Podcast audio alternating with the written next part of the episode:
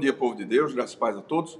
O evangelho que nós acolhemos nessa quarta-feira, dia 14 de setembro de 2022, é o evangelho segundo João, capítulo 3, versículos 13 a 17, que diz: Ora, ninguém subiu ao céu senão aquele que de lá desceu, a saber, o Filho do homem, que está no céu.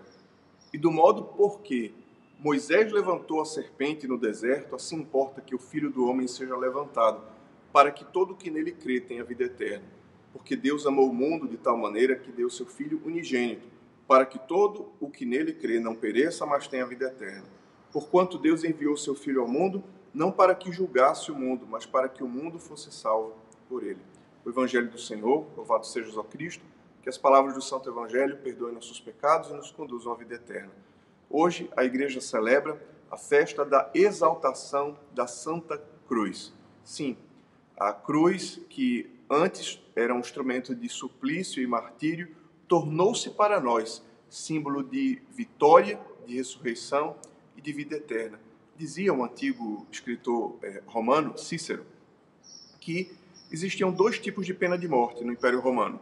É, um para as pessoas mais dignas se usava a decapitação. Por exemplo, São Paulo era um cidadão romano e ele foi morto, decapitado, foi martirizado pela decapitação.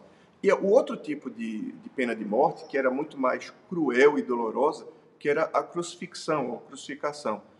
É, e Nosso Senhor abraçou a cruz e é, a ela tornou instrumento de nossa salvação. Sim, aquilo que por um momento seria e foi de fato um grande horror, um grande sofrimento, Deus tem o poder de transformar todas as coisas. Então, aquilo que foi sinal de suplício, de morte e de dor tornou-se sinal de salvação. Sim, porque na cruz, no sacrifício do Filho de Deus, nós encontramos a nossa salvação. E é isso que Deus faz.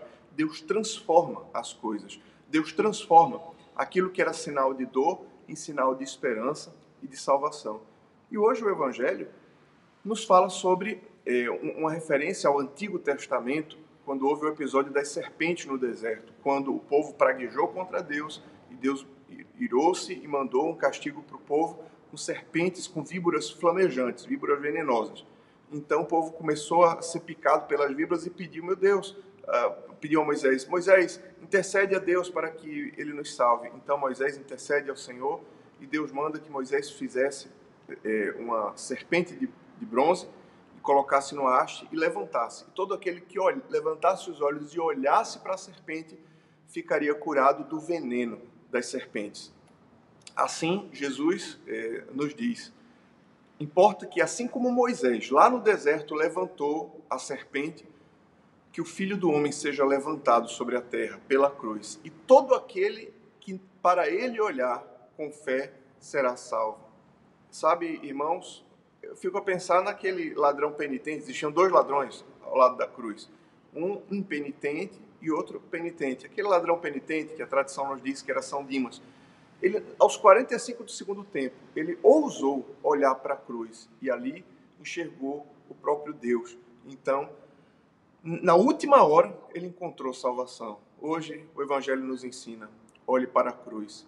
Olhe para a cruz, porque nela você encontra salvação, esperança e direção para a sua vida. Olhe para a cruz, porque nela você não encontra alguém sentado numa mesa se regalando, você encontra um homem entregando a sua vida por amor, mas ao mesmo tempo alguém que, que não perdeu, mas que venceu. Sim, essa é a diferença entre o cristão e o pagão. O pagão olha para o Cristo crucificado e vê ali alguém que foi ah, coitado, injustiçado, que está sendo maltratado.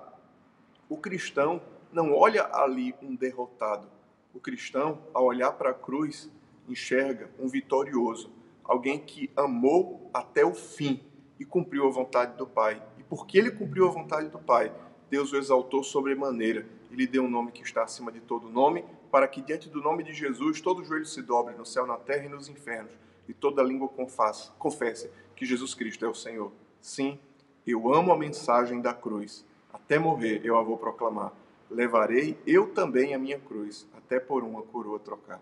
Deus abençoe você, Deus abençoe o seu dia. Em nome do Pai, e do Filho e do Espírito Santo. Amém.